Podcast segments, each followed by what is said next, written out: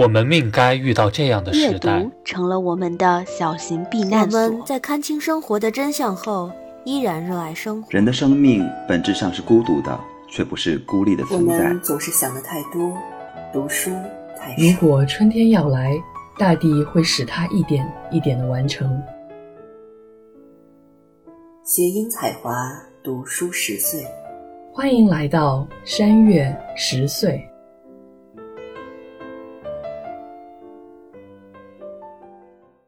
今天邀请到了一位做学术研究的朋友林珊来做客我们的节目。今天的话题呢，其实会以他的一篇论文展开。这个契机啊，是因为林珊他在他的朋友圈发了一条状态，邀请大家有兴趣的话可以听一听他的一篇论文的讲座。而这篇论文的标题立马就吸引了我，英文的标题是 Queer Vocals and Starting on Chinese TV: Case Studies of 吴青峰 and 周深。就是他做的呢，是以吴青峰和周深为案例研究的中国的电视荧幕上的酷儿歌声研究，所以我就觉得非常有兴趣。在当时因为时差的关系，我没有能够听到他的这次线上的讲座，所以呢，我就萌生了来邀请他做客加勒比姐妹的想法。一来呢。我和阿博主也对这个话题挺有兴趣的，想来学习一下。第二呢，我觉得能汇集更多的对这方面有兴趣的听众朋友。那接下来就让林珊来给大家打个招呼，顺便介绍一下为什么会对这个课题产生兴趣。大家好，我叫蒋林珊，我现在是正准备在杜克大学的亚洲与中东研究系做博士后，然后我是今年六月份刚刚从。美国加州大学圣塔芭芭拉分校的东亚系毕业，其实自己博士论文做的是女性作家的战争记忆，然后做的是中日的一个比较。但是我自己一直都对媒体这一块是非常感兴趣的，尤其我也很喜欢关注流行文化。当时真的是因为看到一个投稿，所以写了这么一篇文章。然后被接收了，我当时也很开心，因为吴青峰跟周深都是我非常喜欢的歌手，所以觉得能把自己的兴趣爱好、自己日常再去关注的东西写到自己的研究里面，写到自己论文里面，其实是一个特别难得的事情。然后我本来也对酷儿研究非常感兴趣，就是 queer studies，自己下一个研究计划也想做这方面的研究，所以这算是一个开始吧。就我才刚刚进入，所以今天我讲的东西可能会没有那么专业。如果大家刚好有专业的朋友在听这一块，也希望能够得到指正。这个节目会同时放在我跟我的小伙伴们做的一个播客节目，叫做《山月十岁》上面。我们也做节目做了很久了，从我当年还在清华读硕的时候，就在清华的广播台，还叫广播或者叫电台，就是播客真的是这些年才兴起的一个叫法。对，嗯，因为请林珊来做客我们节目，才知道其实他做播客已经比我们早好多好多年了。我们是后来才加入的这个战队。就是你刚刚提到你对酷儿这个学术的领域非常的感兴趣哈，但是我并不觉得所有人都对酷儿这个词非常的熟悉。你可以给大家做一个简单的阐释吗？其实酷儿这个词本身它的含义有很多，然后也有很长的。研究历史，所以一时半会想跟大家说清楚什么是酷儿，其实不是一件很容易的事情。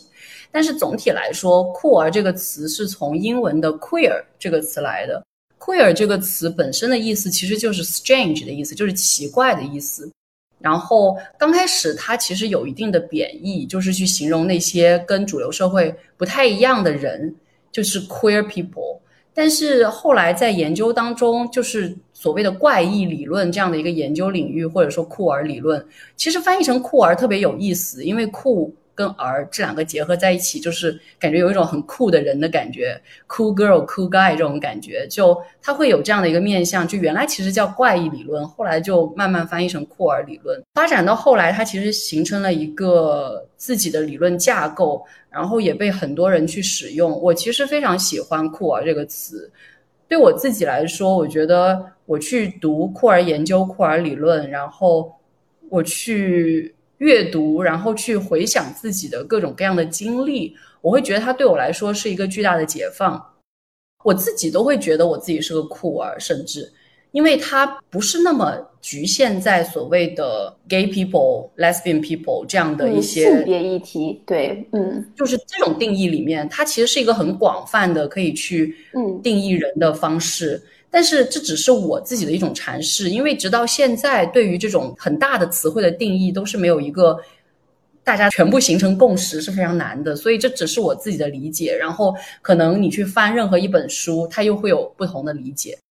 对对对，我其实比较喜欢就是李银河的一个说法，他就是说，可能这是对一个社会群体的指称，就是它是包括了所有的性倾向方面与主流文化和占统治地位的这个社会性别规范的人是不相符的。所以呢，我觉得库尔理论也是非常的有包容性哈，它可以容纳各个种族、性别、性倾向以及于其他的身份领域。我觉得至少它是有这个潜力的。嗯，我觉得它的主要的目标就是通过改变性和性别的话题来改造权力的结构，呃，从而达到就是可能去挑战这种异性恋的传统的父权制的霸权。所以我觉得这是一个非常有前景，而且可以我们一起去往未来去推动它发展的一个思想现象。嗯，对，其实你刚刚这一个定义的方式里面有一个很重要的词汇，就是挑战。其实酷儿就是更多的是。去发现不同，去挑战一些既有的观念。男权或者是这个父权制当然是最重要的一个点，但是其实它可以挑战很多的所谓的社会主流观念，就是所谓的 mainstream。所以它的包含性是很大的。你说它是一个对于某一个社会群体的指称，那可以是每一个人。所以我会很喜欢“酷儿”这个词，因为与此相对的，在中文世界里面还有一个词就是“同志”。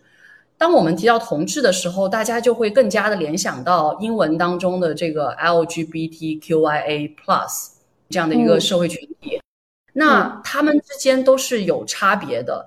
再一次强调，就是这些词汇，酷儿也好，同志也好，LGBTQIA plus 也好，每一个人的理解可能都不太一样。这只是我自己的一种理解。当我们提到这个英文的这一系列的大写字母的时候，它其实是尽量的把所有的群体列出来，但是也有人会说，你去标签化一个东西的时候，可能就是去固化某样东西。那这正是酷儿研究或者说性别研究一直都比较反对的一个事。但是有些人又会觉得，尤其是持有比如说他觉得自己是 gay 这样的一个身份的人来说，这个标签又是很重要的。所以我觉得对于不同人来说都不一样。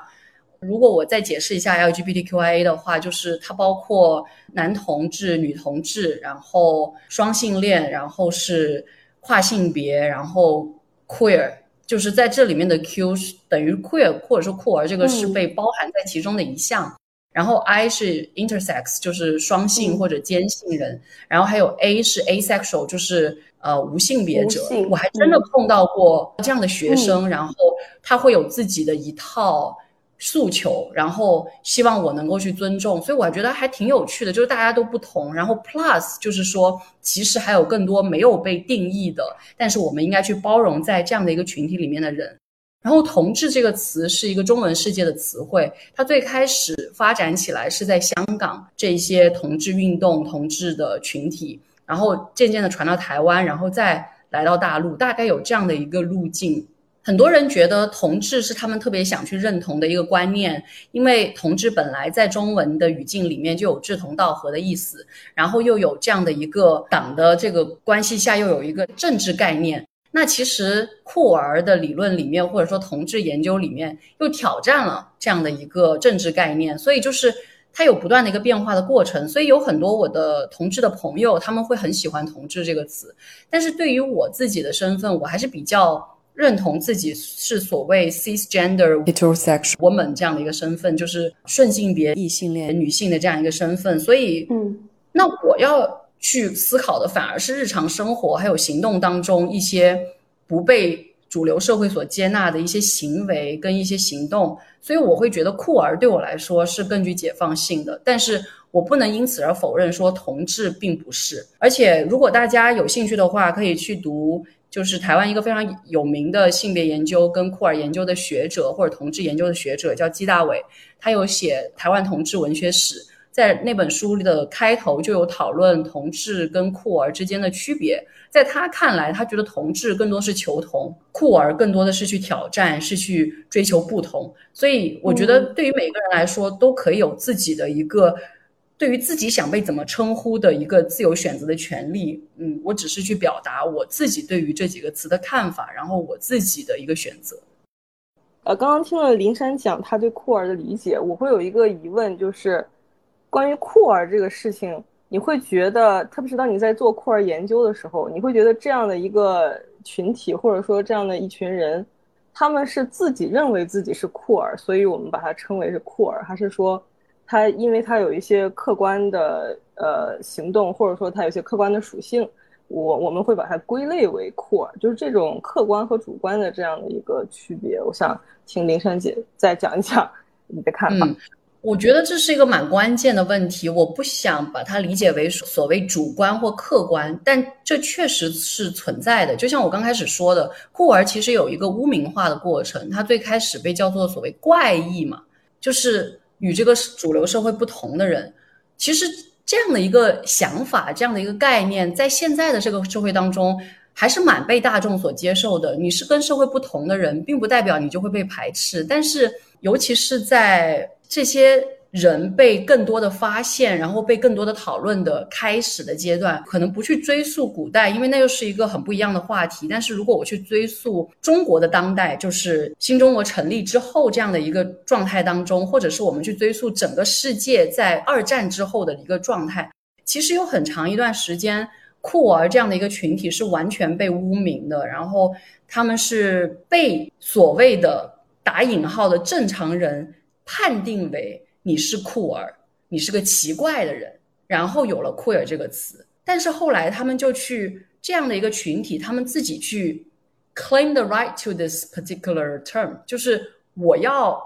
重新去证明，为自己证明这样的一个就是正常的正名字的名，就是呃，这好像是一个儒家概念。Anyway，必须要去证明，就是说我就是酷儿，怎样？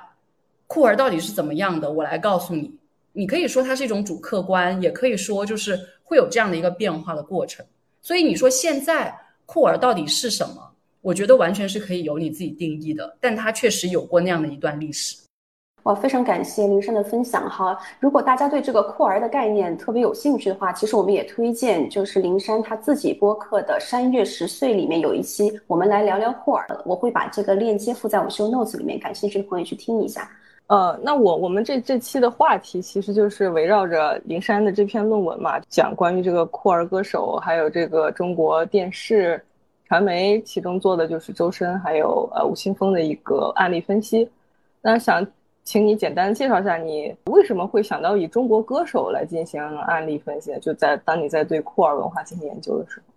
在英文世界里面，常常会你要写论文的时候，有人会想要征集文章，然后出成一个论文集或者出成期刊的一个 special issue 啊，这些中文是什么？我一下子都想不起来，就是一个特刊吧？嗯，就是对，嗯，就是以这个酷儿为主题的特呃学术特刊。嗯，对的，对的。然后当时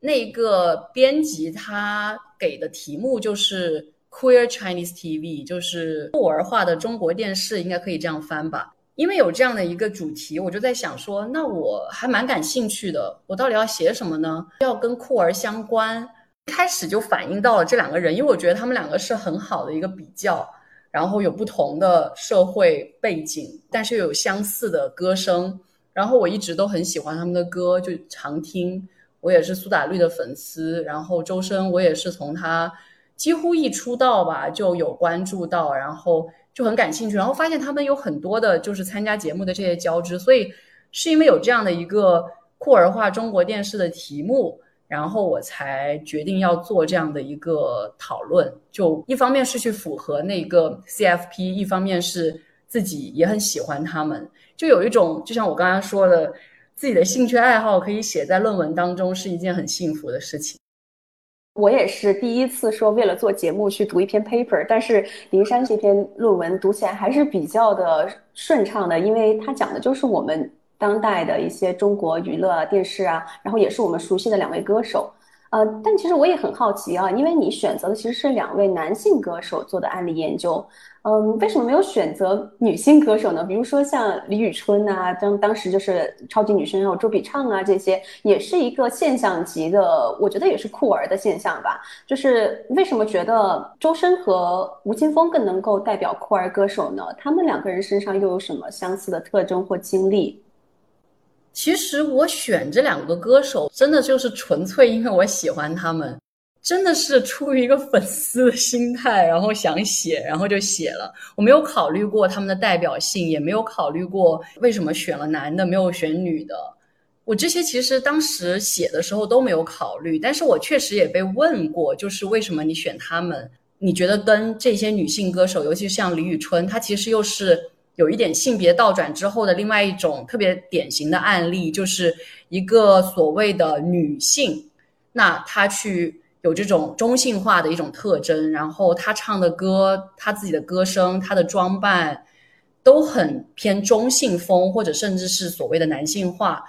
其实也是一个很好的案例。但是就像我说的，我真的是出于粉丝心态选了两个我自己喜欢的歌手，没有什么特别。就是在研究层面特别好的理由，但是我确实在文章当中也会去比较他们，其实跟李宇春这样的一系列的歌手其实是有可比性的。然后我也会提及，就是他们的歌声的这种反转性，其实跟李宇春是相似的。我我在讲这些东西的时候，其实还是有所谓的性别二元对立，就是所所谓的男性气质、女性气质，但是有时候很难去跳出所谓男性气质、女性气质的二分去聊这个事情，所以大家可以。我们可以继续讨论这个点，但是就是李宇春，她是一个具有男性气质的女性歌手，然后周深跟吴青峰，你可以说他们是具有所谓女性气质的男性歌手。但是 again，就是这样讲真的很不好。我更多的喜欢用，就是我在文章当中一直在讲的这个词，就是 androgynous，这也是一个中文非常难翻译的词，因为如果把它翻译成体是吗？雌雄同体也有一个污名化的过程，对，我也觉得，就是我们要不要去，就是像我刚刚讲的，要去为他证明是每一个人自己的选择。我我自己会对“雌雄同体”这个词还是蛮有兴趣的，是因为五月天有一首歌就是“雌雄同体”，所以我会觉得，哎，好像我自己并没有觉得“雌雄同体”很污名化，但是假如我们去看它的历史，它又是有污名化的一个历史。嗯，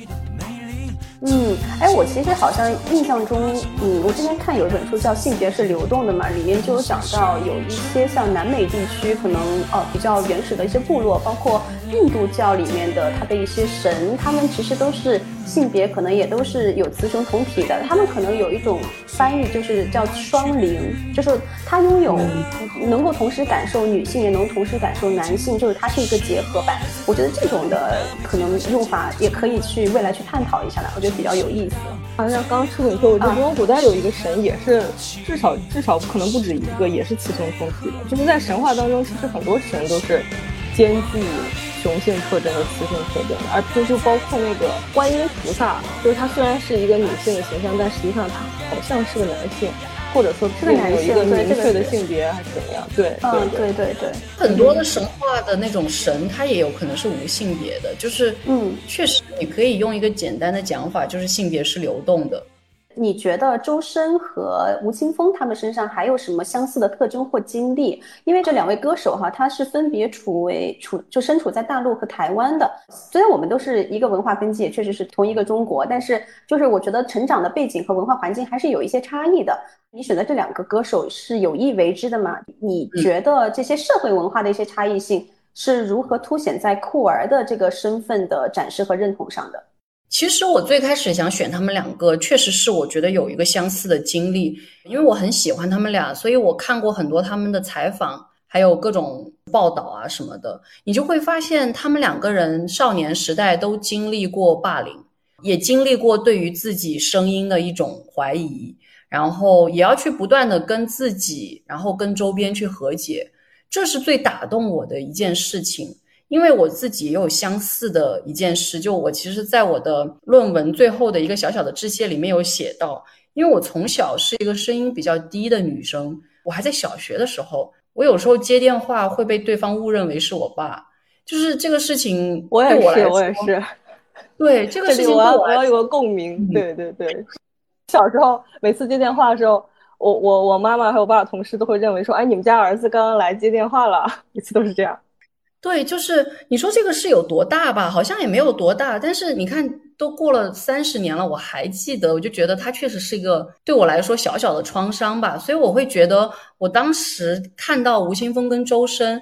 这又有一个很有趣的问题，为什么不是看到李宇春觉得更更共鸣？我也不知道，我就觉得看到吴青峰跟周深，我就觉得很共鸣，就是因为他经历了跟我相似的某一种那种感受。虽然我从来没有因为我的声音被霸凌过，因为我从小是个特别开朗、特别活泼，而且是一个我小时候作为女生还打过架的这种人，就是倒是不会被霸凌了，但是还是会觉得很不舒服，就是这个事情老梗在那里。所以，我因为有他们两个的这个故事，让我觉得很受鼓舞。然后，这是他们最相似的一个点，我想把他们放在一起写，就是因为他们有一个所谓克服这样的一种创伤也好、心态也好的一个过程。针对这个点，你会发现在他们成名的过程当中，也经历过一个被污名化的过程，就是他们最早的采访都会有人问。啊，就是这个声音很奇怪，或者是你觉不觉得自己的声音很奇怪，或者是觉得让他们做一些非常女性的装扮什么的，就是这一系列的事情，你会发现哦，好相似，因为他们两个人虽然有这些，但是他们没有说自己是 gay，然后也。就是还是会符合异性恋的各种规范，只是因为他们的声音以及他们两个人都长得不是很高，然后整个人的长相也比较所谓的带着一些比较阴柔的气质吧，你可以这么说。所以其实这一类人是很凸显的，有很多很多相似的案例，只是他们两个作为歌手。有更多表达自己的机会，然后也在不断的跟这些社会上面的刻板印象去进行一个对抗，进行一个自我表达。所以我会觉得他们两个的案例写出来会鼓舞更多的人，所以我才会去写他们俩。对我刚刚还有一个问题，就是因为他们两个是中国大陆和台湾的两个代表，所以你觉得两岸文化这上面有没有对他们的酷儿身份的认同有不同或者是相似的地方？这个真的非常非常的明显，就是而且这一点的表现上面是我觉得有相似也有不同的。我刚刚有提到说，他们因为自己的声音会不断的被问，那我们可能。一般的想象来说，总觉得台湾可能会更开放一些，但实际上，吴青峰上康熙来了很多次。最开始的时候，包括到中间，不断的会被蔡康永还有小 S 提问说：“你这个声音到底是不是你自己真正的声音？这个是假声吗？”然后他都要不断的强调自己这是真声，我就是这样的声音。然后还会被小 S 就是调侃说：“啊，你是那个阿杰，就是我我念不好那个粤语，但是就是。”就是会用一些女性的这种称呼去指称他，然后他需要去不断的说，我其实喜欢不要那么性别指向明显的这种称呼，不要是女性指向的，然后就会有很多的这些来来回回的这种对抗也好，或者是去协商也好，这样的过程，在大陆当时看到那个腾讯新闻，就是大家会揪着他这个点去说啊，这个。什么周深小时候被人称之称为过人妖什么的，就是会讲这些点，然后是对他们很不尊重的。但是同时，当然大陆跟台湾是很不一样的社会文化。我们也知道，台湾同性婚姻合法化已经通过了嘛，所以对于这些同志的表达其实是多很多的。包括他们在九十年代开始就风起云涌的同志运动、同志文学，还有各种各样同志的媒体，所以在很大程度上。吴青峰能表达的东西要比周深多很多。吴青峰写过相关的歌，然后也会参加张惠妹组织的演唱会，就是酷儿相关的演唱会、同志相关的演唱会，然后去表达自己对于同志运动的支持。但是这在周深是完全不可能的，我们也不知道他对于这件事的看法是怎样。但是我们是会看到说。他有在一些综艺节目里面表达过，说他觉得有很多跟他相似的人，就是可能有这样的一个声音，但是是一个男生的人。他觉得他作为一个歌手，在这个社会当中存在，本身就是对某些社会规范的挑战，也是去鼓舞那些跟他相似的人能够站起来，能够去自由的表达、去发声。所以，其实从这个程度上面来说，我觉得周深已经做了他能做的，因为。我之前在发表这篇论文的时候，也被问到过一些问题，就是觉得周深这样的一些做法，甚至他现在越来越融入主流的这样的一些做法，到底足不足够？那我觉得对我来说，我觉得他已经做到了他的最好，然后他的存在本身就是一个挑战。当然，大家可能如果有关注流行文化，然后有关注周深的话，他最近上了一个综艺节目，跟盖一起唱那个《玫瑰少年》，就是这是一个很有名的蔡依林唱的歌，然后他是为了表达对于叶永志的一个怀念，然后对于这样的一群人，就是所谓的有些女性气质的男性。他们受到的霸凌的这件事情的一个强烈的反抗，然后他写了《玫瑰少年》这首歌。那这首歌由周深唱，简直就是恰如其分，特别合适的。对，但是当时引起的一个争议，就是因为。这个歌词被改的面目全非，就是这个魔改歌词这个事情，在大陆的节目里面、综艺节目里面已经存在很久了，然后越来越过分。那就很多网友调侃，就是或者骂周深跟盖，尤其是盖，因为盖本身就是一个直男的大代表。我虽然还蛮喜欢盖的 rap 的，但是他确实他的一些行为和表达，我确实很讨厌。他们俩去合唱这首歌，就会有很多人说，就是。毁了《玫瑰少年》这首歌，把它原本的意义表达都毁掉了。但是我觉得我们应该要看到的就是这首歌《玫瑰少年》由周深唱出来这件事本身，在综艺节目里面播本身就是某种对社会的挑战。对于一些就是对这方面感兴趣或者愿意去继续查看的人，他一定能形成某一种观念上的，至少是一个点醒，不一定会改变。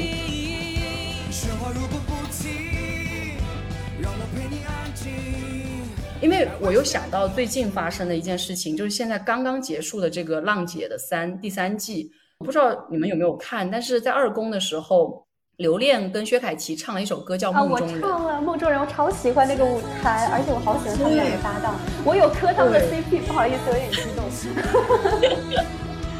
它这是一个很相似的概念，就是说《梦中人》这首歌，它其实就在表达爱情。那这是一个怎样的爱情？每个人都可以有自己的理解。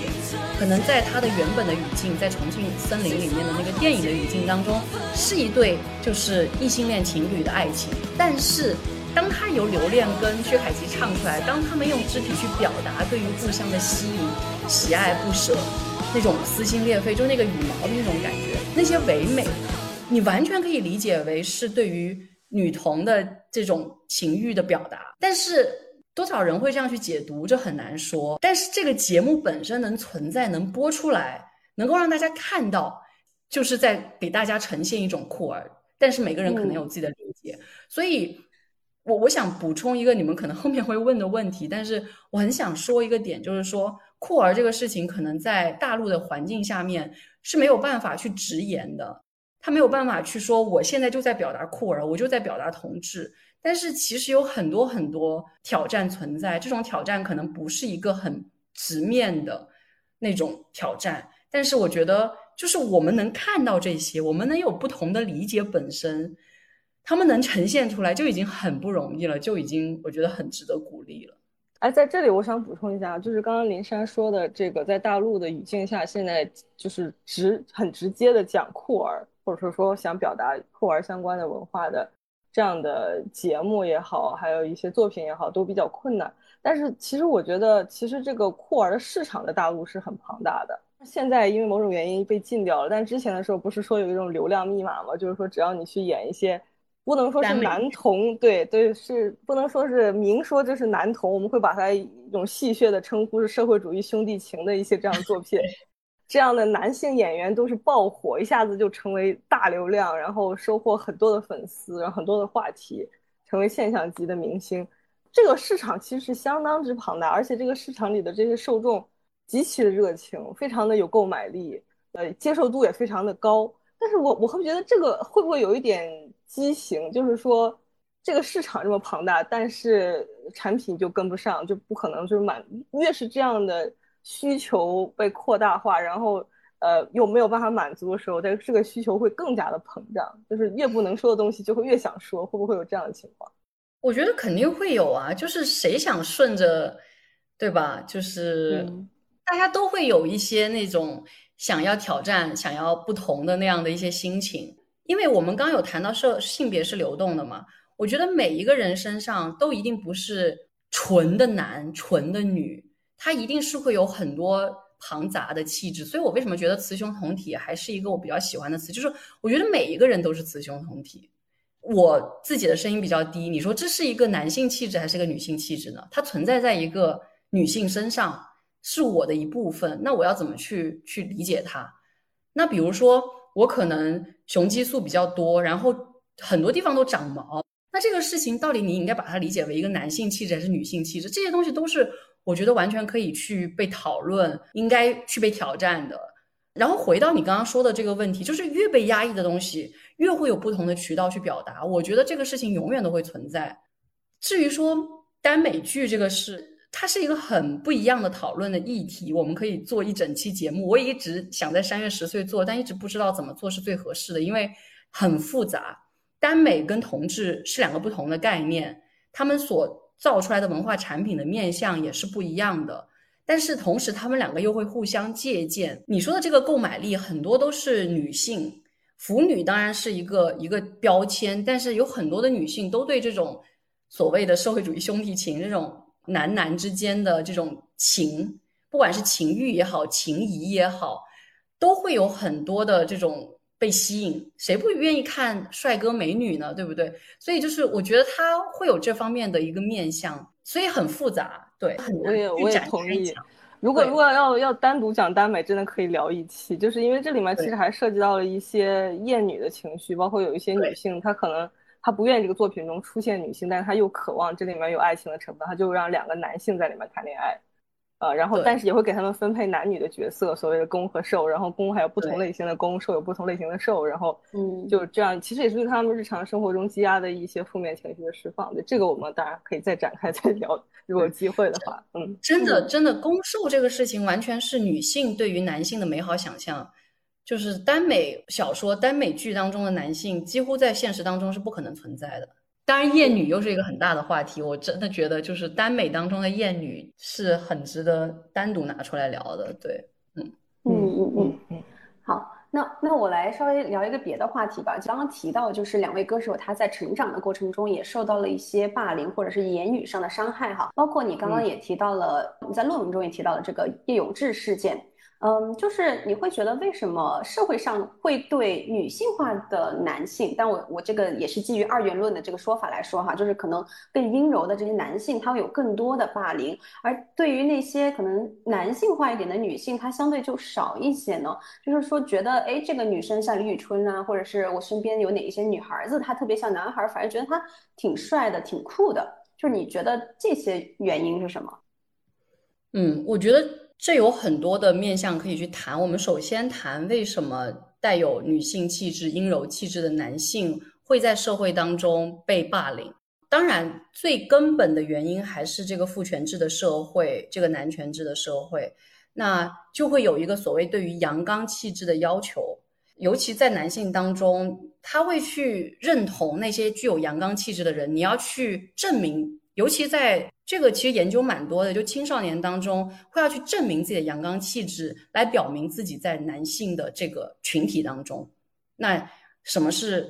被追求的某种男性气质呢？比如说“男儿有泪不轻弹”，“男儿膝下有黄金”，或者是你应该就是要喜欢变形金刚，喜欢卡车。不应该喜欢，比如说小娃娃、可爱的东西，就是类似于这样各种各样的例子，形成了一种对于阳刚气质的一种追求。这种阳刚气质的追求，既在人与人之间，也在国家与国家之间。因为我们的这个社会基于一个男权跟父权的社会去建立，国家与国家之间是通过战争来划分疆界的，而战争是一个男权父权的集中表达。所以，对于一个国家来说，他也想要阳刚气质更多，觉得只有这样才能保证这个国家，你知道存在。就这些东西对我来说都是极其可笑的，但是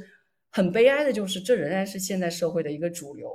所以，因为有这两个不同的面相存在，我觉得就会导致这样的一群男生，他们会被所谓的主流社会下认同的男生去霸凌。因为这个东西真的是通过不断的教育、不断的社会宣传、不断不断的积累的，然后要去改变它非常的困难，所以我就觉得，只有我们这样不断的去讲、不断的去发声，才能有所改变。但是确实是一个很困难的过程，包括现在。你看这个所谓的阳刚气质的讨论，在中国不断的在重复，不断的在重复，然后有一些很可笑的事情一直在发生。我觉得能改变的方式，真的只有靠我们这样不断的去说，然后我们自己有意识的去改变，才会有所改变。但是你说，如果女生这样，她有一些酷酷的气质，为什么相对来说可能会好一点？我其实真的不知道这个判断真的对不对，因为我没有很认真的去，比如说去了解过李宇春的整个成长经历，我不知道她有没有受到过什么样不同的对待。但是我觉得，为什么具有所谓男性气质的女生会稍微好一点？因为我不知道这样讲对不对哈，但是我觉得从某种程度来说，她也在迎合男权社会下的最主流的一种气质，所以嗯。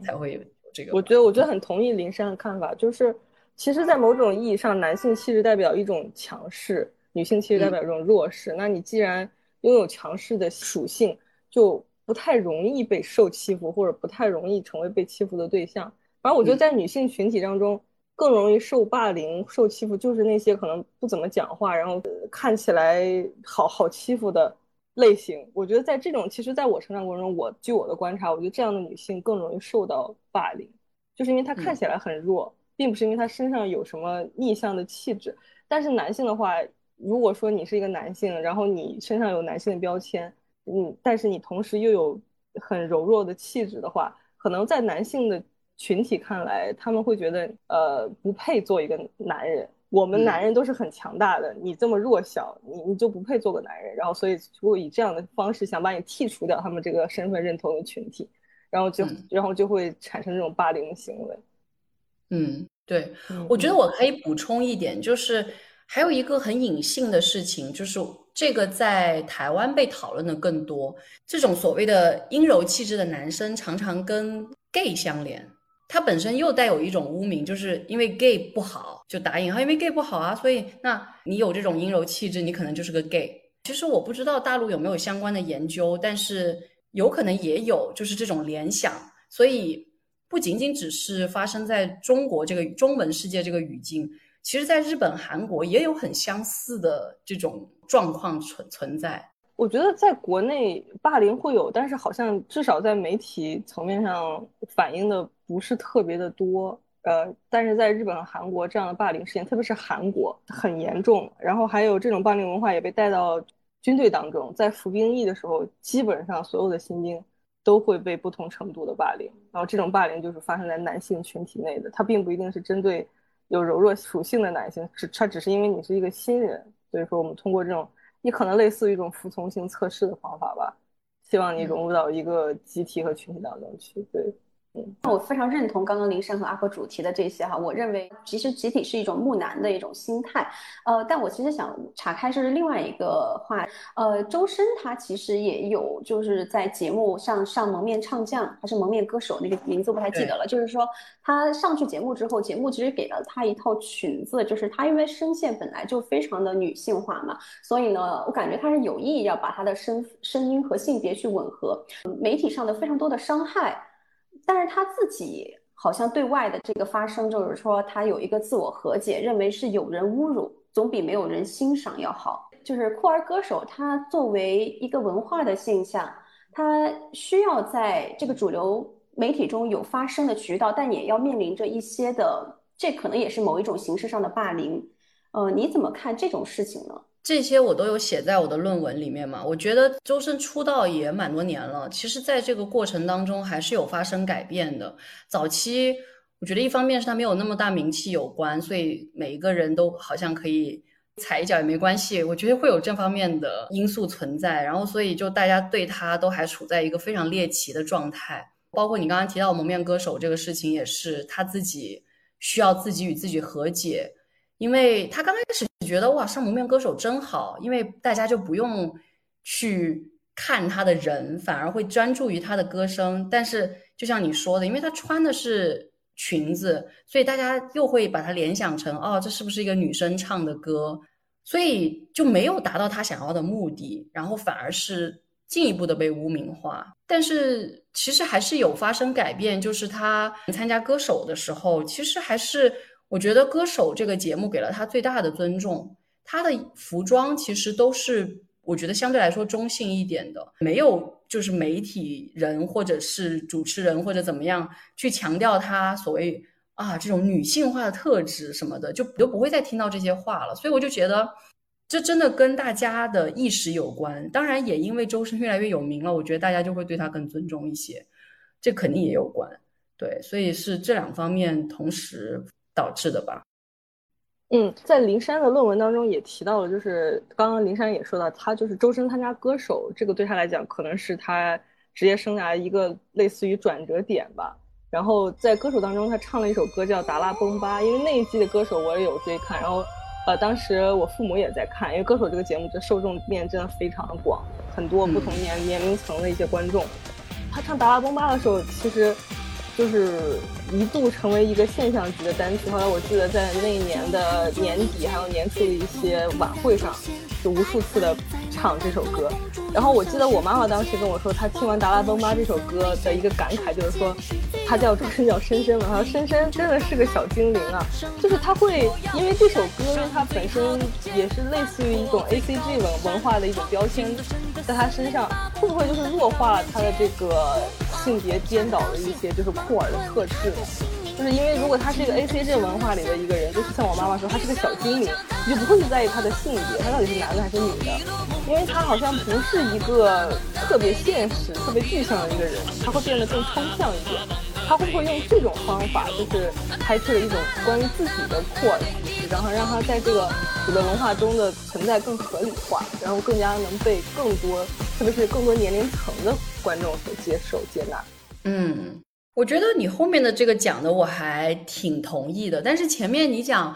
被被称为精灵是不是在削弱性别的面相？我并不觉得，我觉得被称作精灵挺好的。就是为什么我们一定要用某一种男性化或者女性化的方式去称呼一个歌手的特质呢？就像我也不希望我就是被用一些女性标签去形容我。如果你用温柔来形容我，那绝对不是我。你用优雅，我勉强还可以接受，对吧？就是我们也不需要去追求这样的一个一定是男性或者女性的东西。我其实很想在文章里面强调的就是，我其实非常反对性别的二分，但是有时候没有办法，你还是得用一些性别二分的方式去表达你想讲的一些观念。所以我觉得周深参与到 A C G 文化，正是他的一种酷儿表达。当然，这是我自己的一个解读，不一定每个人都是这么觉得。但是我觉得 A C G 文化真的是你去探索性别表达的一个绝对的前沿。《达拉崩吧》这首歌，它本身代表了不同的人物，你就可以发现，就像我刚刚我们一直在讲的这个性别流动性，它可以一个人可以变成很多不同的人，他不会被局限在某一个人身上。周深用这首歌，用不同的声线，用不同的人物，表达了他可以达到的一些不一样的点。我觉得这个事情本身就已经是一种性别表达，就已经是一种很具有挑战性的东西。但当然，就像我之前一直在强调，这个事情每个人会怎么理解，肯定是不同的。可能你妈妈只能理解到他就是个精灵，我能够读到，我觉得有一些酷儿的方向跟面向。那我们现在去聊这个事情本身。有听众听到，然后哎，又去回想这个达拉崩吧到底是个怎么回事，他或许也会走到这个面相上面去。所以我觉得这个事情就是仁者见仁，智者见智。然后我是希望通过我这样的一个文章，通过我们这样的一次聊天，能够让大家重新去思考这些事情，我觉得就已经很足够了。我并没有想达到更多。我是有发现到，我觉得这是周深对于。酷儿的一种自我的表达，他通过参与 A C G 文化去进行表达，但是这件事情到底有多大程度上能够去挑战一些什么？我其实也会打问号，我也会被质疑说你这是不是粉丝心态去写这个文章，然后对周深的批判太少了。我真的不舍得批判周深，我觉得周深在中国的这个主流社会去立足，在这个歌坛去立足真的很不容易，所以我会。更倾向于去表达他好的地方，而不是去批判他可能做的还不够的地方。是的，我记得当时好像是在知乎还是在一个什么平台上，有人问，就是他会，他不是说周深啊，他说的是吴青峰，他说吴青峰到底是不是 gay？然后底下就有他的粉丝写了一篇非常长的回答，他说他是不是这个事情不重要嘛？我们喜欢的是他的音乐。那至于你如果要刨根问底的去问他是不是，他虽然现在人在台湾，可能文化上，然后传媒上对他的这个如果是 gay 啊，他的这个身份接受程度会高。但是你要想，他作为歌手，他不可能只在台湾这个市场生存，他也非常需要大陆的这块市场。如果他去公开的表达很多。他自己性取向上的一些信息，还有他的一些思考和想法，那对他以后的商业价值会有很大的削弱。对对，我你这说这个，我其实又想起了就是张国荣嘛，因为他其实是在早期的时候，他是以歌手身份出道的时候，他在演那个陈凯歌导演的《霸王别姬》之前呢，他也接过一些类似于可能中性化角色的戏，但是可能都是一些丑化。同性恋角色的，他在可能呃那个《霸王别姬》之前好像是十十年之前，他就有一个电视剧版的《霸王别姬》，但是当时的呃他的经纪人就是因为觉得可能会影响他的这个歌手的前景和他的一个个人的形象，所以没有人让他去接。那后来九四年他能够接下这部戏，也是因为第一个他非常喜欢这个剧本，他觉得自己能够和那个陈蝶衣去共情，然后觉得他，我觉得他也是非他莫属了，就是他演的真是太好了。嗯，但我觉得也一方面是因为香港那个时候的同性文化在九十年代已经开始的呃比较热烈的这种同性运动，所以也是带动了一部分的这个文化向前去走。所以我还蛮能理解，就是说可能周深他。作为一名歌手，他没有办法去真的去做一个非常完全自我的表达，有一部分商业的顾虑，也有一部分是出于他的个人的一些保护吧。我觉得就是蛮也是合情合理的了。但是我也很开心能够看到他以这个在 A C G 文化里面做一些他个体的一些多样性的展示，我觉得这已经是他能做到最好的事情了。嗯，我觉得套上 A C G 文化这个壳子，其实有很多表达就被合理化了，就可以被理解。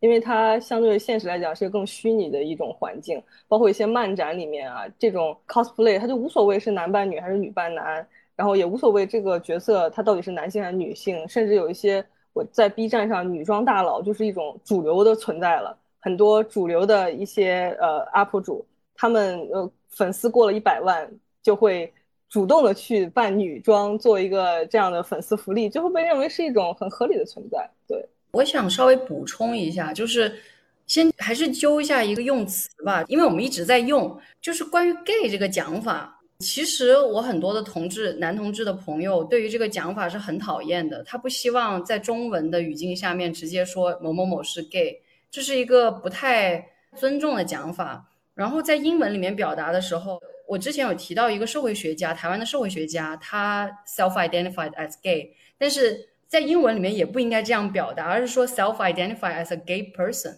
或者 gay man，这样是更礼貌的表达。然后我在我当时就是赤兔你提的那个我们的节目当中，我也问过我的这两个男同志的朋友，他们希望怎么去，我们怎么去称呼他们？他们会说，你就说我们喜欢男生就好，就不用去说他们的某一个身份标签。然后我自己。也感受到，就是可能男同志这个讲法，或者直接说同志这个讲法，至少在台湾的语境下是更多人能够接受的。我不知道在大陆语境下最好的讲法是什么，但是他们两个是觉得喜欢男生是一个更好的讲法。所以，我刚刚也一直在用 gay，因为真的很方便，好像讲 gay less 这样讲的特别顺。但是确实，我觉得我们可以稍微在接下来的节目里面尊重一下这件事情。另外一个我想提到的点就是，吴青峰到底是不是？男同志这个事情真的是不知道的，我很讨厌，就是大家会直接说他就是或他就不是，就像刚刚 UP 主提到的这个回答那个人的问题的那个人那样。但同时，他到底是不是其实是有一些证据的，就是说我有在我的那篇文章的一个脚注里面有提一下，他其实在他第三张专辑《无与伦比的美丽》里面有两首歌，一首叫《蓝眼睛》，一首叫《左边》。然后他是把这两首歌送给了他大学的初恋，是一个女生。所以你说这个能不能证明他就是异性恋？很难说，他有可能是双性恋呢，也有可能。但是我就不想把它局限在他到底是不是男同志这一件事情上。我觉得确实是不是很尊重他。同时，关于这个市场的考量，我觉得也是很现实的。就是假如假如他是男同志的话，像蔡康永那样出柜。到底有多大程度上会影响它的整个市场？这个真的很难讲。呃，我们现在已经在聊一些自媒体啊或者商业这一部分哈。就是我觉得作为中国的媒体来说的话，它还是作为一种社会主流价值观的宣传平台。嗯，但我觉得近些年来说的话，这种女团啊、男团的这些选秀节目也好，音乐节目也好，越来越多，而这带来的审美也对现在的零零后甚至一零后的这些年年轻人，就是产生一些非常大的文化影响啊，这也不乏酷儿的这些形象。你觉得这是一件好事吗？然后你觉得这个里面驱动的原因主要是商业利益吗？我其实对这一块了解的不是很多，因为我觉得我我跟零零后跟一零后之间可能多少有点代沟。我有时候蛮不能理解去看这种男团女团的节目，但是我自己也追过最初一代的那个什么幺零幺。我当时还哭了，我看的很感 动。我我这个这个我看过不少，一会儿我可以表达一下。对，我觉得这些年轻人真的是很有活力。就我 我就我就觉得我自己刚说完我的观点，我又被自己打脸。但是我确实了解的不多，关注的也不多。但是我觉得这里面肯定有很强烈的这种商业利益的推动。就是大家为什么会去追逐这个？因为现在这个东西最容易成名，最容易获得社会的关注。然后我发现现在这个时代的小孩或者青少年，包括表弟，他今年可能对刚好十八岁，他自己最大的梦想也是希望能够成名，成为网红。你就可以想象，就是他们那一代人跟我这一代，就是九零后，好像已经某种程度上面，我又是刚好九零年出生，我觉得已经有点脱节。我应该怎么表达才是最合适的？我感觉我刚刚的那段发言可能在激怒零零后跟一零后。都这个问题我可以来补充一下啊，就是因为我之前，呃，看这个男团、女团选秀，也不能说比较多吧，反正至少追过这么一两档。然后，当然现在这种这种娱乐形式或者这种娱乐节目的形式也也没了，也是因为它可能过于膨胀了，然后也被盯上了，然后各种各样的原因吧。反正它现在也也也是，我们用一个粉圈的话，就是也是寂了，也没了。然后，嗯。得它其实有一点点类似于一个 Web 三点零的概念，就是说，如果说传统的这种选秀节目，它有评委、有节目组，他们是一个比较主导的一个位置的话，那可能是个 Web 一点零或者一点五这样的一个节目形式。然后到了这个男男团和女团选秀的时候，它更倾向于一种 Web 三点零，就是说，虽然我们不可否认它肯定是有节目组的一些什么所谓的暗箱操作，但至少在明面上看。决定这个选手的名次，或者说他所谓的未来的决定权是在观众手里的，因为他完全是根据场外投票来进行排名的。然后，呃，这个节目里面有一百多个人。其实正常来讲，如果一个选秀节目它一期三小时，最多四小时的时长，它有一百个人来参加，一百个选手的话，你是很难给到每个选手镜头，或者说让观众去了解他的。所以这其中也包含了一种什么呢？就是我的男孩、我的女孩要被看到，那就需要我去帮助他。就是他本身的这个人数的设置，也促进了这样一种机制的产生吧。就是让这个观众更有参与感，他会觉得我才是主人，我是这个节目的上帝，我来决定这个节目的走向。当然，粉圈最擅长就是自我感动，就是他们会赋予一些很多的。价值，这个男孩的未来，这个女孩的未来就在我们手上。你忍心看到这个男孩、这个女孩这么努力还不被看到吗？然后就会这样的，大家嗯呃各种互相洗脑，然后最后就导致这种节目形式非常的火爆。然后它里面背后的一个很完整的一个商业链，包括它的一些代言，还有它投票的方式，都是很成熟的。当然，这个是从最早是从日本，后来被韩国改良以后，然后才被引进到。大陆来的啊，后来现在当然这种商业模式疯狂过一段时间以后也被遏制了。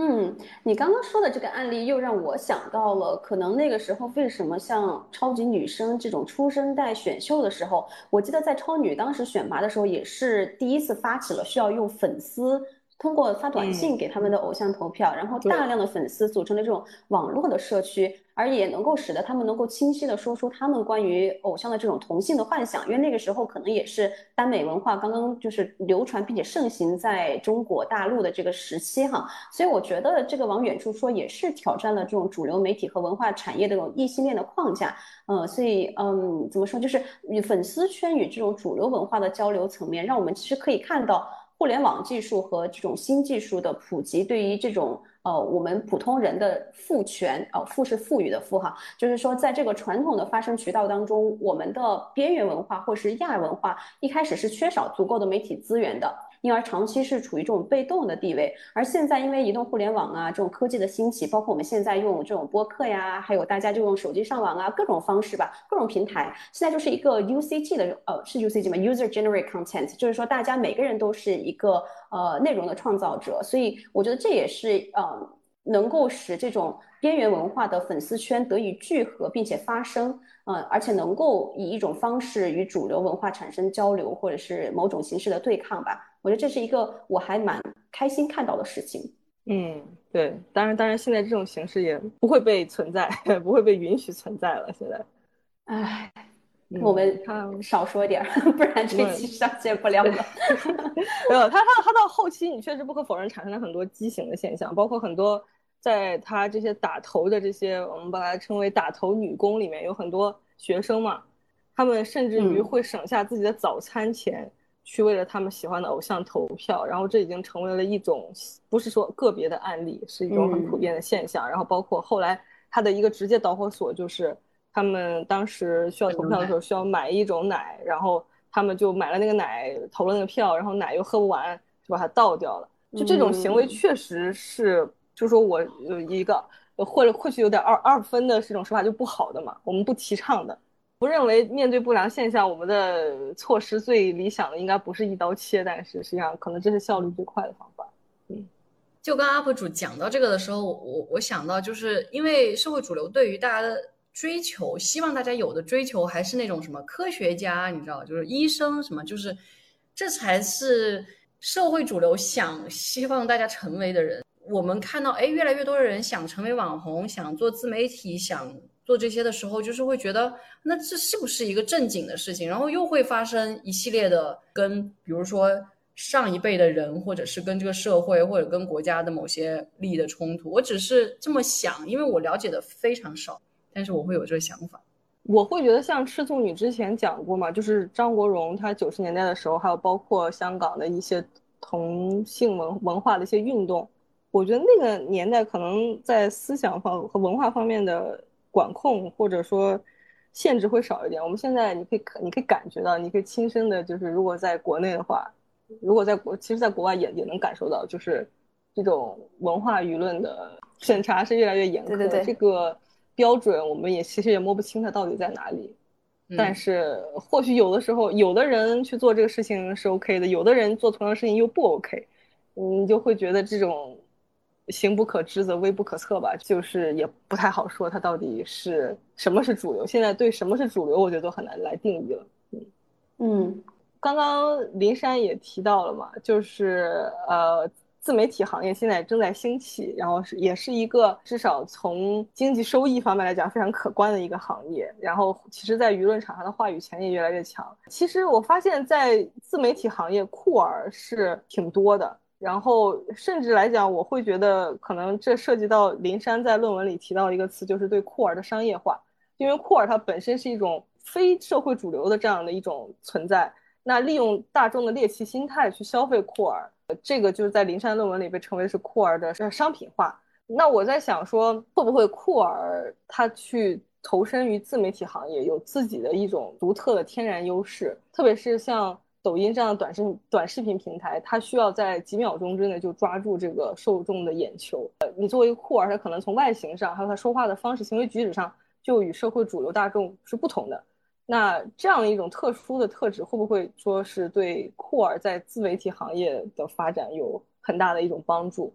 其实对男团、女团，包括像这个抖音的这种自媒体，我其实关注的都很少。其实这一块。有很多很多的论文都在写了，如果大家有兴趣，可以去网上面搜一下这些论文。对于酷儿的这种商品化的讨论也有很多，然后这种猎奇心理，然后这种消费一些从主流看起来怪异的这样的一种现象，这个事情的好与坏，我们其实很难去判断。我更多的还是会强调，我一直在这个节目里面反复重复的观点，就是被看到是现在我们要去做的事情。因为我们甚至还没有被看到，我觉得像 UP 主提到的这种，如果真的有这样的酷儿形象在抖音里面出现，我当然会觉得它是好事。然后有更多的人去把它进行讨论，也是一件好事。但是我不知道要怎么去理解它可能带来不好的影响。或许因为这种猎奇心理，会让更多的人对这件事情敬而远之。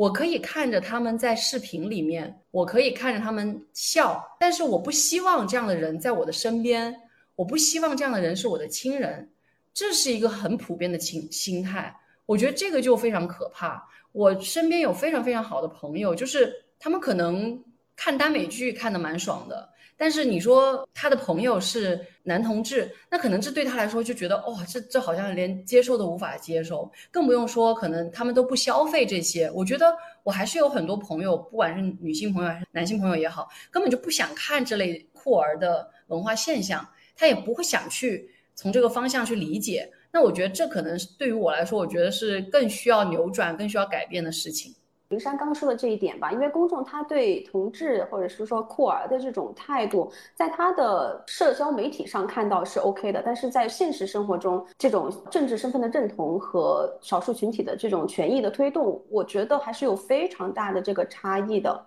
我记得好像是有一个词叫做 “cure sensationalism”，就是说酷儿的哗众取宠的这种文化现象。我觉得它呃，一方面酷，我觉得非常矛盾的点就在于酷儿文化，它在利用大众的媒体进行一些反派来推动这种边缘文化进入主流的视野的同时，它自身也与边缘文化本身产生了一定的偏离。所以就是说，它以酷儿文化自身进行消费和生产。它其实并不能完全的展示一个真实的酷儿群体的实际的生存状况。我觉得这个，我觉得这个点可能，我这里面可能有非常多的研究需要去深挖了。但是我觉得这可能是一个，嗯，就是我觉得酷儿商业化过程中难以避免的一个现象。对，其实赤兔你提到的这个最后的点非常典型的一个现象，就是耽美剧跟男同志的生活是两回事。其实我一直想区分所谓。同志的文化产品跟耽美的文化产品，但这两个东西之间又有很多的联系，包括当年《断背山》，它其实你说它是一个同志电影吗？还是一个耽美电影？很难讲。甚至导演当年也借鉴了一些耽美的元素，或者说耽美的这种表达方式，让它能够更容易被大众所接受。但是我又觉得。他们两者之间是有区别的。其实，在我的论文里面也有提到过这样的研究，就是确实有做人类学研究的学者会提到说，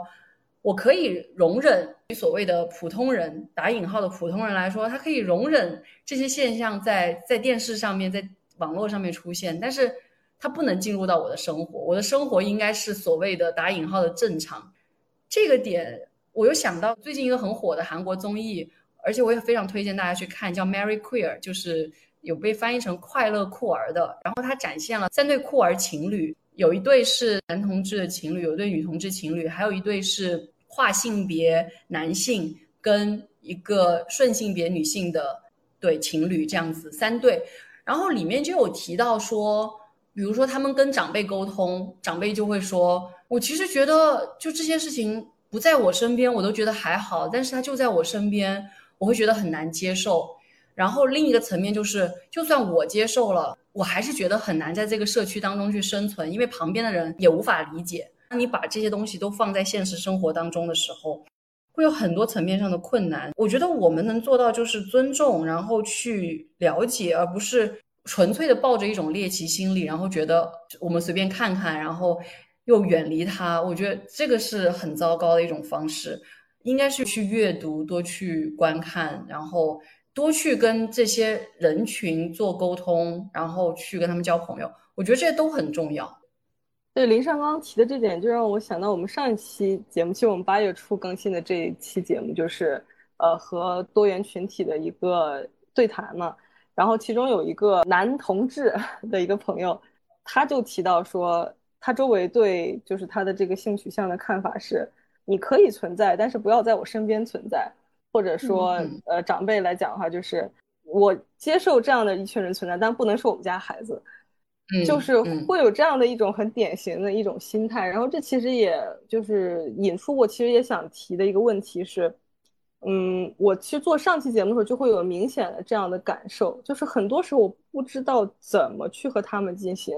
更加平等的交流，或怎么去更尊重他们，因为我会觉得说，可能我确实不够了解你们的生活。那我开始和你对话，开始去试图了解的时候，就会产生一些冒犯，因为我不了解，我可能提的问题本身对他来讲就是一种冒犯。虽然说我是确实是因为不知道，所以才提的问题。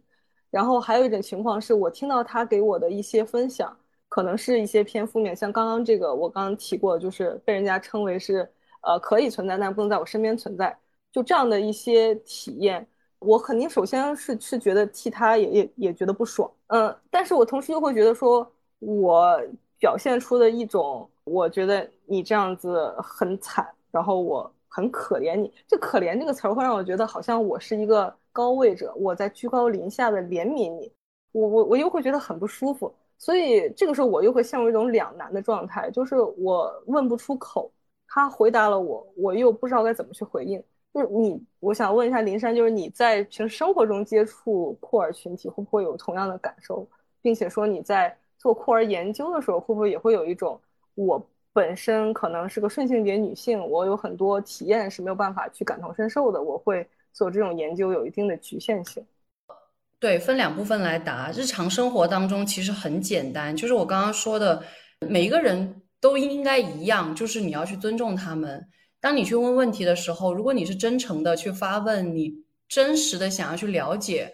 那我觉得就算有所冒犯，假如你们两个之间本来就是朋友，或者是你们彼此能感受到对方的真诚，要去交朋友。的这样的一个过程当中，就像你遇到任何一个陌生人一样，你都可以做到去尊重，然后就算有冒犯，你就及时的道歉。我觉得彼此之间在那个对话当中是能感受到你是不是想要真诚的去进行这个聊天，还是你就是出于一种猎奇心态，然后想要去呵呵一笑。我觉得在日常生活当中，我反而会鼓励说要多去交流，然后当然。能在你力所能及的范围之内，要去多读书，不管是看小说、看电影也好，还是读一些研究作品也好，或者是一些更就是它不一定是写的很那种硬核的研究，就是一种大众普及的这种作品，就是书也好，我觉得都是很简单的方式。包括我刚刚提到的那个综艺节目，我觉得也是一个突破吧，就是能在韩国拍这样的一个综艺节目，我觉得拍的非常的好，就是它里面就是。你能看到他的那那种真诚、那种尊重，就很明显的。所以我觉得，首先自己要发自内心的想要去了解这些事情，想要去多看这些事情，同时在跟人与人之间的沟通当中的时候，你要去遵守那些规则，要去尽量的去进行一个真诚的对话。我觉得这些都很重要。我在《快乐酷儿》里面还看到一个观点，我觉得是很值得在这里再提出来说一下的，就是里面有提到说是。不是理解你，而是支持你。我觉得这是两个完全不同的态度。当我们去跟自认为为酷儿的人去交流的时候，如果只是说我可以理解，我可以可怜，我可以怜悯，我可以这些都没关系，那对于对方来说，他会觉得他就会有你想到这些可能居高临下，或者你们没有在一个平等的范围内对话。但是，假如你说我支持你，这是一个完全不同的态度，然后也是一种巨大的鼓励。我觉得这个点也非常重要。至于在研究当中，确实这个身份焦虑我一直都有。我会想说，我能不能做到真正的理解？我非常喜欢白先勇，他是我最爱的作家。那他是一个男同志。当年在清华的时候，我就读到了他的《孽子》，我当时写了一篇蛮长的读后感，然后。给我的一个好朋友看，他就说觉得你好像在隔岸观火。我当时对这个评论非常的难过，我觉得啊，我我觉得我已经尽量的去尊重了，为什么会被这样子评价？但是后来我到了美国之后，真的学了非常多的性别研究的东西，我就渐渐意识到，哦，原来自己原本了解的那么少，现在才渐渐的开始去做更多的了解。所以我觉得这是你可以去进行改变的一个方法。嗯，我们可能需要做的事情就是不断的去了解这个群体，去理解他们。然后我们可能不能完全的去感同身受，但至少我们如果能为他们去创作、去发声，我觉得也是一个我们能承担的一部分的一些责任和义务吧。像呃张惠妹嘛，因为你刚刚也提到，她其实是算是台湾的同志教母吧，她自己很早年的那个《彩虹》那首歌。哦，好像更早的时候，他有那个主打歌《爱是唯一》，就是他当时很大胆的在歌曲的 MV 中就已经拍摄了同志婚礼的剧情，也是华语乐坛整个是首支能够拍摄这个同志题材的音乐。我觉得这是一种突破。她虽然也是一个顺性别的女性，但是她能够理解并且一直站在同志朋友的立场上面，为他们去创作，甚至在各种台湾的同志游行上啊献唱啊，然后担任这种彩虹大使啊，我觉得。这个其实我们自己的这个呃性别角色或者是性向，其实也不能够完全局限我们做一些事情。所以，我我觉得我们所有的对酷儿文化的了解和呃发声都是有意义的。嗯，我会觉得在这个过程当中，感觉到的就是像我刚刚讲的顾虑和困难，是一种代偿性的，就是因为酷儿他们可能在融入。主流社会，或者说在主流社会中不能说融入，在主流生活中生存的过程中，他们会感受到比我们刚刚我提到这种顾虑的心态更加程度上更加严重很多倍的这样的一种焦虑和这样的一种状态。我觉得一定程度上，我们试图去和他们发生连接的时候，也体会到了这样的一个过程，虽然可能不够，但是也是一种打引号的感同身受的方式。好，那我们就回到，我们就到最后一个问题吧，就是，呃，因为很多人他其实对这种人文社科部分的研究不是特别理解，嗯，就是普通人可能会质疑，就是说，哎，你们做这些学术研究到底意义在哪里？就是林珊，你可以聊一下吗？像你之前做了一些翻译研究也好，比较文学，还有现在已经在做的这种酷儿文化。好像你之前还有做一些伤痛，呃，这种方面的创伤记忆部分的这些东西哈，我觉得你的研究领域也还蛮宽泛的，嗯，就是你认为你的这些课题的研究价值体现在哪里？其实人文研究真的经常会被问这个问题，不仅仅我做的最多的是文学跟电影这一块，那整个人文学科就是一直会有被问吧，因为相对于科学来说是很容易有非常实在的成果的，那。人文社科很多东西做出来的东西都在讲话，我觉得它最大的意义就是还是观念上的改变。我去写这样的一篇论文，我去把这些现象点出来，把它总结形成观点，告诉更多的人。我觉得这个事情本身就是它的意义所在。人文学科总的来讲很很简单，很简单的来讲就是让大家去认识这个世界，然后用认识世界的方式去改变这个世界。这两个。短语讲起来特别简单，认识世界、改变世界，可能是我们从小就在学的一些概念。但是具体的深入到每一个不同的议题当中去，有很多很具体的面向，它很细节，它非常具体，需要我们一个一个问题的去发现，而不是大而化之的说，嗯，某一些某一些情绪或者某一些观念。所以。我只是做了一个很小很小的切入，用了两个案例，然后去讲一个非常简单的问题。很多人写了不同的这些相关的讨论，我觉得都很值得大家去阅读，然后去思考，甚至去改变。反正讲起来很简单，就是这样而已。我其实越长大，对于这个事情的这种理解跟这种愿望，我会越来越小。我以前会觉得我一定要改变什么，但是我现在真的觉得。有人听到，你们俩听到了，然后我表达了，我就已经觉得我已经做到了我能做到最好。那我的本职是老师，我在课堂上面去用这样的案例去跟大家去诉说，让大家去阅读、去思考、去讨论。不管大家的概念，大家讲出来的东西是什么，但是有这么一个阅读、思考、讨论的过程，我觉得一定会在他们的心里面种下某一个小小的种子。这个种子会不会发芽，我不知道，但是。我我觉得我能做的就只有这些了。我其实有在，比如说做播客节目的过程当中，包括在我教书的过程当中，遇到一些非常非常好的反馈。比如说有有听众会因为我们的节目成为一个女权主义者，或者是有遇到学生说你让我意识到了原来这是我的文化，或者是你让我意识到了原来。我应该去表达，去发声。我觉得这些都是我作为一个老师，作为一个播客的这样的一个主持，这样的一个 UP 主能做到的最好了。嗯，那我还想就是补充一个，刚刚林珊说的，其实做老师还有做播客，会更偏向于一种向更大的群体进行一种传播你的想法、你的你的看法的这样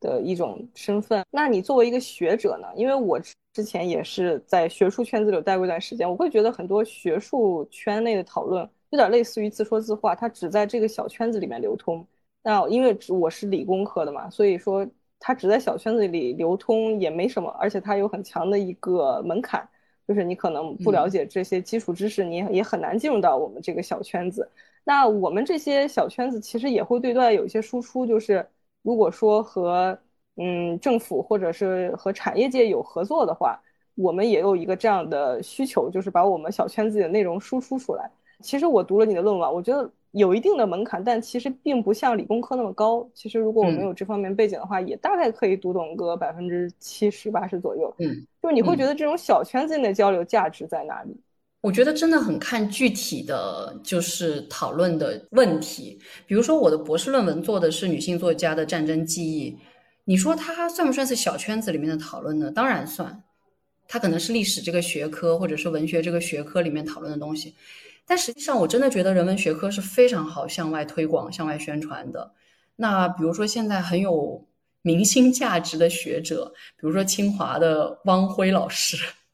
还有像北大的戴锦华老师这种，就是他们其实，在整一个文化圈子里面，其实是广泛 流传。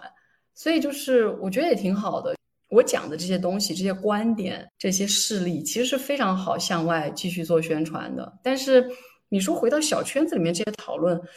嗯，我觉得有时候会相互赋予力量吧。因为有时候教书，我刚刚说的都是好的面相，或者是在学术的这个环境里面好的面相，但实际上也有很多挫折。那这个时候，如果有一个小圈子跟你去讲你自己想讲的东西，嗯，其实互相之间的交流就已经是互相打气、互相给予力量这样的一个过程，所以。在这个意义上，我还蛮喜欢这些小圈子的。但当然，我觉得学术的自说自话一直都存在。比如说，我可能论文里面讲了很多理论，我自己对于理论是非常怀疑的。我觉得理论有它的价值，因为有一些很好的理论，或者说一些很启发人思考的理论，真的能在一定程度上面改变这个世界。但是很多理论，它只是为了理论而理论，为了让你这个文章看起来更高深一点的理论。我其实是很怀疑它的价值的，所以，但是这又是学术圈的某种规则，你很难去突破，很难去改变。当然，我们也在一直讨论到底要怎么去改变这些东西，但是确实很难。所以，我觉得就是有好有坏，我只能去在某种程度上来说适应它，但是我会尽量的扩大化我能够做到的一些事情。然后，我真的觉得就是讲话、发声、教学是。这件事情，这个人文学科整个学科的存在价值。刚刚听林珊学姐在聊这些的时候呢，我就突然就想到《死亡诗社》，非常喜欢的就是《死亡诗社》里面那句台词，我刚刚特意找出来，就是说：“We don't read and write poetry because it's cute. We read and write poetry because we are members of the human race, and the human race is filled with passion. And medicines, law, business, engineers, these are noble pursuits and necessary to sustain life.” But poetry, beauty, romance, love, these are what we stay alive for。就是说，我们读书写诗啊，这些就是，嗯，他人类因为因为这个诗，因为人文，因为这些精神而充满了热情。就是我们可能看上去比较现实的这些意义的医药啊、法律啊、商业工程这些，他们可能都是高贵的理想。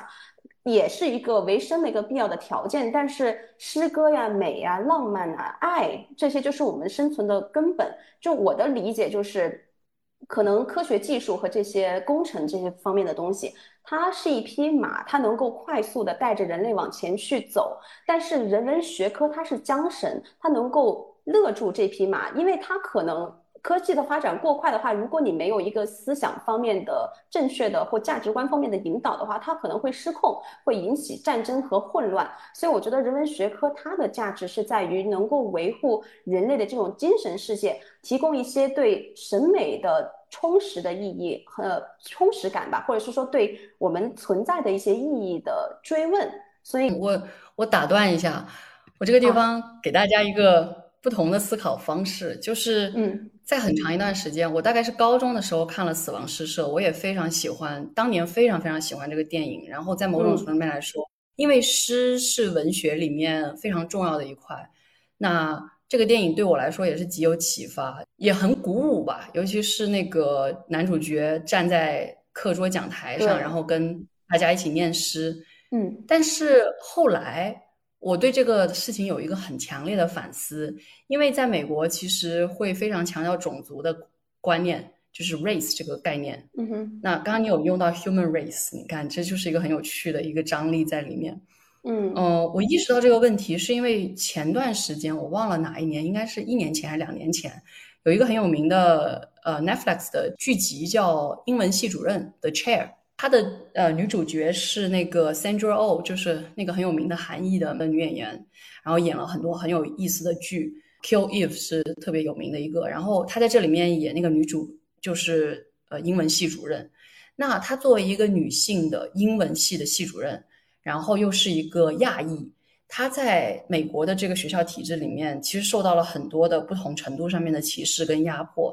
她要面临很多的。就是我们一开始讨论酷儿的时候，这个权所谓权力结构，权力结构不仅仅存在于性别的这个面向当中，很多的这些我们平常讨论的像种族也存在很多的权力结构。那他就会讨论这一方面。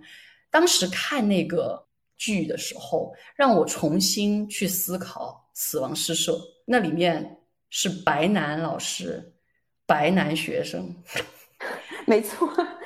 就是。当我们这样去想的时候，我觉得我已经没有办法再对那个电影感到我当年可能高中时候看那种共鸣。嗯，我一下想不起来他们还念过什么。我记得他们念了那个船长，就是那个很有名的 My Captain，呃，Oh Captain，My Captain 啊。我就在想说，这个诗相比 Emily Dickinson，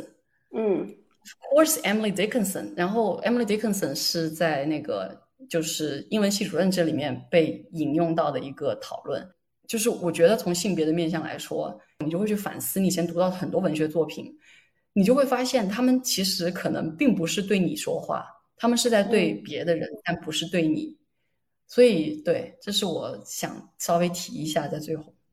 啊，我觉得很好，因为刚好又把这个话题从人文学科的这个上面引回到了我们的库尔的话题。就是当你在更了解就是一些非主流的议题的这个库尔的观念的时候，你也会去重新再去审视之前接受到的一些价值观的输入，然后呃重新去审视自己的一个价值体系。我觉得这也是库尔这个观念给我们带来的一个自我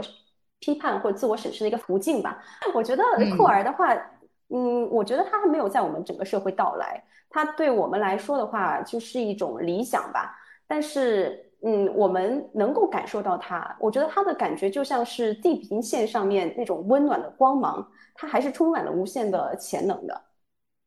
感谢两位请我来做这个节目，我觉得也让我去反思自己